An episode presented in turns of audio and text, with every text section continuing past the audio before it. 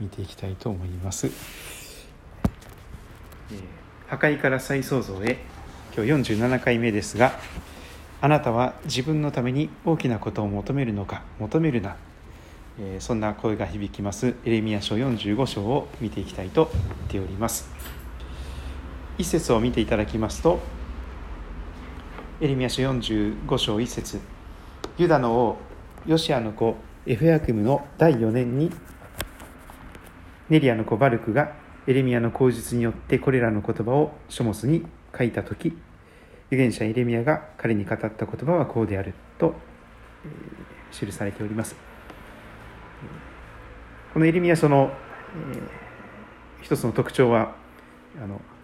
時間の経緯がですね逆転してしまったりとかいうことがありますけどもユダの王ヨシアの子エフヤキムの第4年それは36章あたりまで戻るわけなんですけれども36章を改めて見ていただきますとしばらく前に見たところですがユダの王ヨシアの子エフヤエフヤキムの第4年に主からエレミアに次のような言葉があった。あなたは巻物を取り私があなたに語った日すなわちヨシアの時代から今日まで私がイスラエルとユダとすべての国々についてあなたに語った言葉を皆それらに書き記せ。ユダの家は私が彼らに下そうと思っているすべての災いを聞いてそれぞれ悪の道から立ち返るかもしれない。そうすれば私も彼らの咎を咎と罪を許すことができる。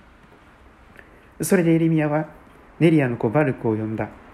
バルクはエレミアの口述に従って彼に語られた主の言葉をことごとく巻物に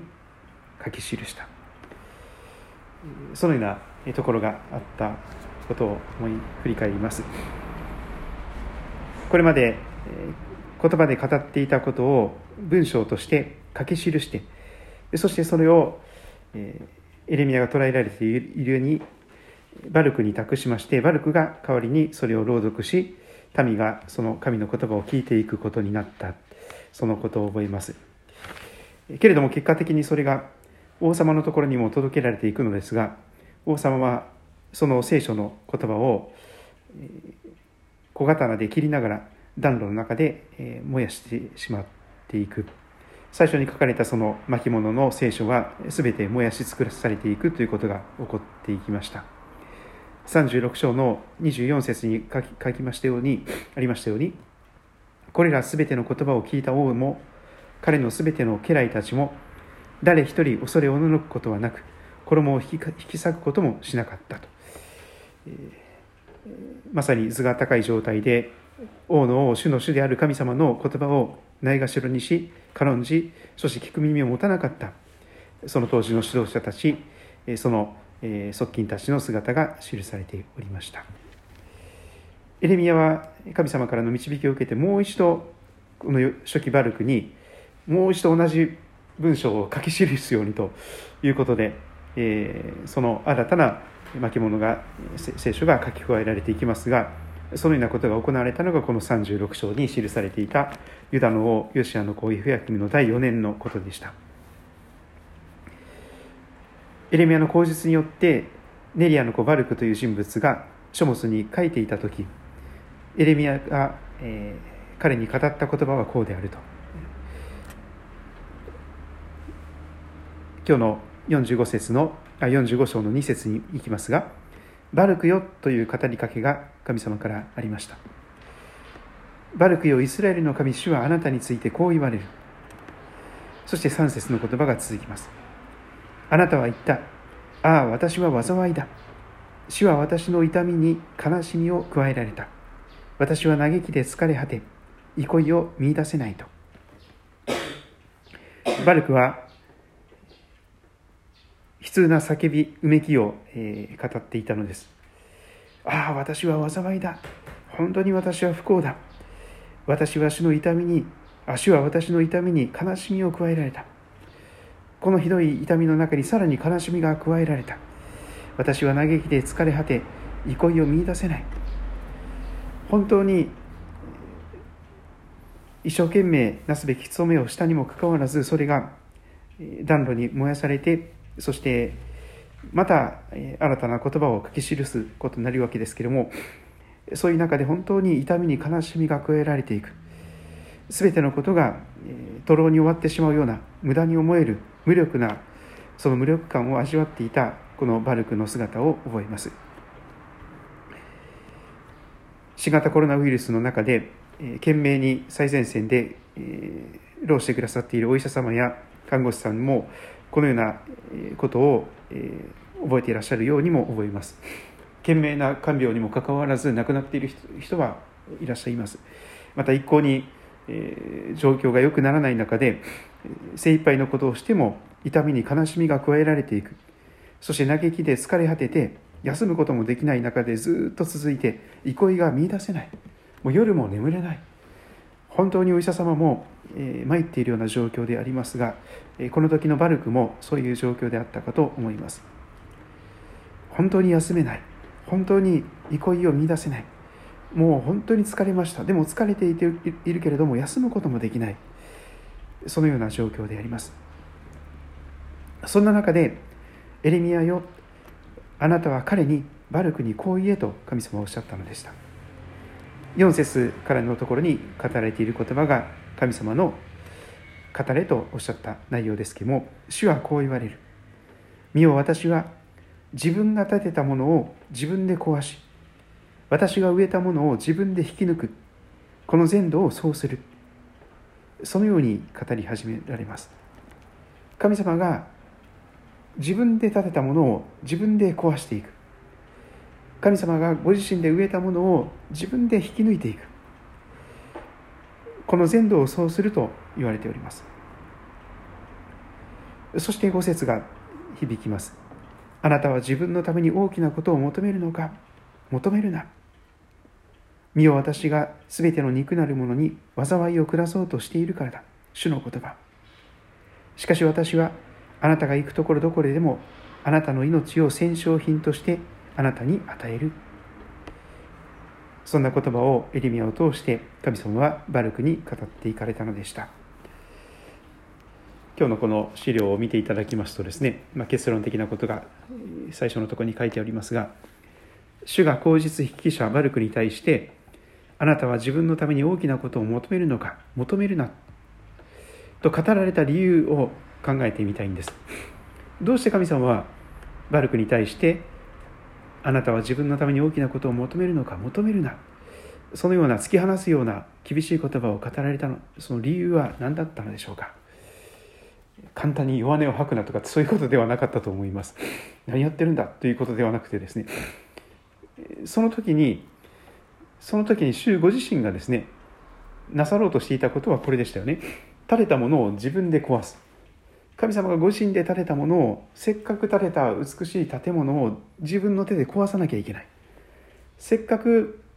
大事に植えたものをそして一生懸命育てていてその成長を、喜んでいたその植えたものを神様ご自身で引き抜かなきゃいけない。そのようなとっても辛いことを神様がなさっていた時であります。せっかく神様が全知全能のその全てを用いて心を尽くして思いを尽くして力を尽くして力を尽くして垂れたものを自分で壊さなきゃいけない。その辛さ。本当にまあ盆栽に例えられることができるでしょうか。本当にめでてめでてですね。もうその枝ぶりだとかその葉のつき具合とかその全てをですね。もう本当に美しいものに植えを植えて育てていた。そのご自分が植えたものを自分で引き抜いて台無しにしなきゃいけない。その時の神様の辛さといえば本当にこのバルクが体験していたことそのものではなかったかと思うんです。神様の心の中に痛みに悲しみが加えられていく。神様の心の中がもう嘆きで疲れ果てていく。神様が憩いを見いだせない状況にあったのではないでしょうか、まあ、聖書の言葉はそこまで書いていないですけどもでもあえて想像するならば神様がこのバルクに語れとおっしゃった言葉を見るならばですね特に4節ですよね。エレミアよあなたは彼バルクにこう言え主はこう言われる。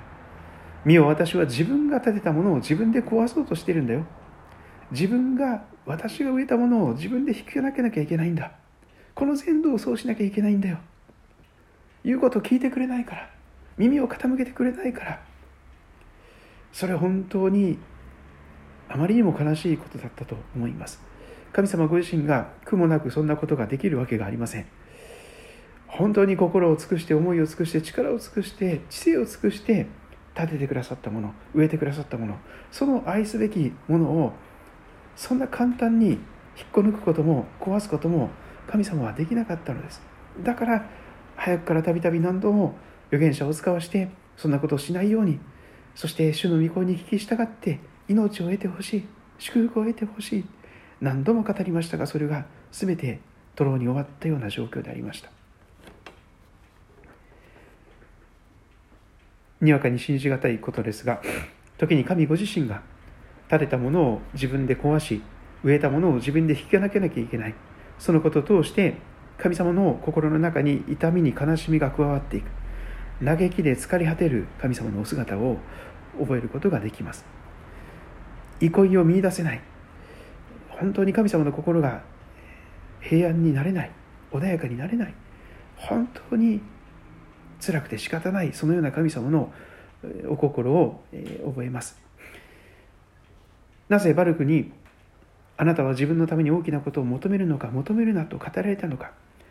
それは神様がバルクと同じような心の悲痛な叫びやうめきを持っていらっしゃったということをバルク自身にも知ってほしかったからではないでしょうか。そしてそれは私たちに対しても神様は同じように覚えていらっしゃるように覚えます。私たちは自分の幸せ自分の気持ちよさ自分の願いそういうことばかりを求めます。まあまさにご利益的なですね商売繁盛。株が儲かりますようにとかですねお金もっと収入が入れますようにとかそういう自分のために大きなことを口を開けて大きな口を開けて求めます。でも求めるなと神様はおっしゃるんです。なぜかというと神様本当に辛いことを今なさっているからですよね。あなたは自分のためだけに大きなことを求めるのか求めるな。私は自分でめでるために愛するために建てたもの植えたものを自分で引かなき引っこ抜けなきゃいけない。壊さなきゃいけない。この痛みや苦しみや悲しみが分かるか。私は嘆きで疲れ果てているよ。どこにも憩いを見いだせないんだよ。私の心の中には涙しかないよ。この私の気持ちを分かってくれるか。と神様は切々と私たちに語りかけているように思います。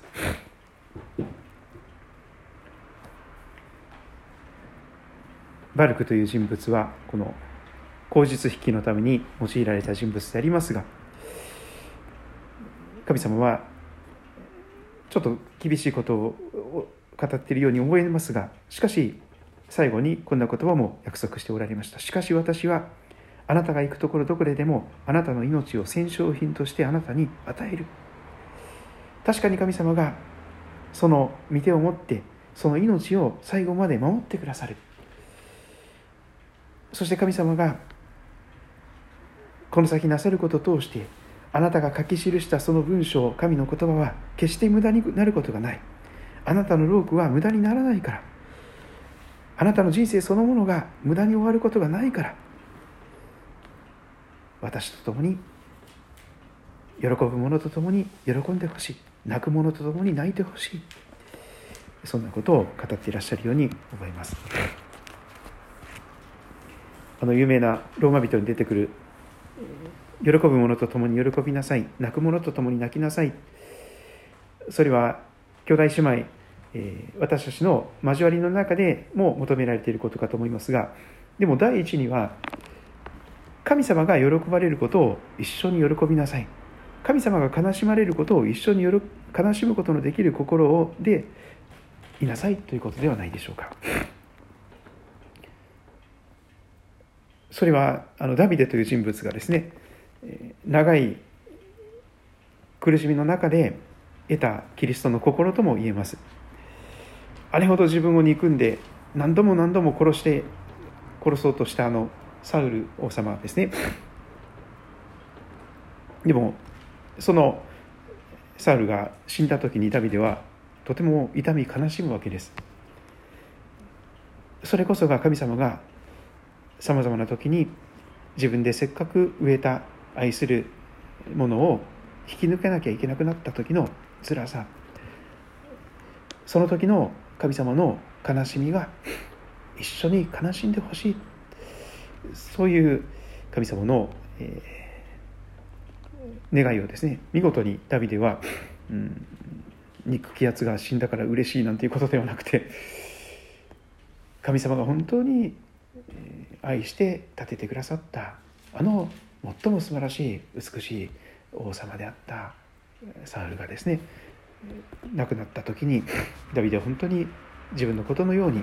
神様と同じように涙を流していった。悲しむ神様と共に悲しんだそんな姿を覚えますが私たちにも神様はバルクにももちろんそうですが私たちにも神様が喜ばれることを一緒に喜んでほしい神様が悲しまれることを一緒に悲しんでほしいと今も語ってくださっているように思います。皆さんは今日のところからどんなことを思われたでしょうかまた分かち合ってくださると感謝です。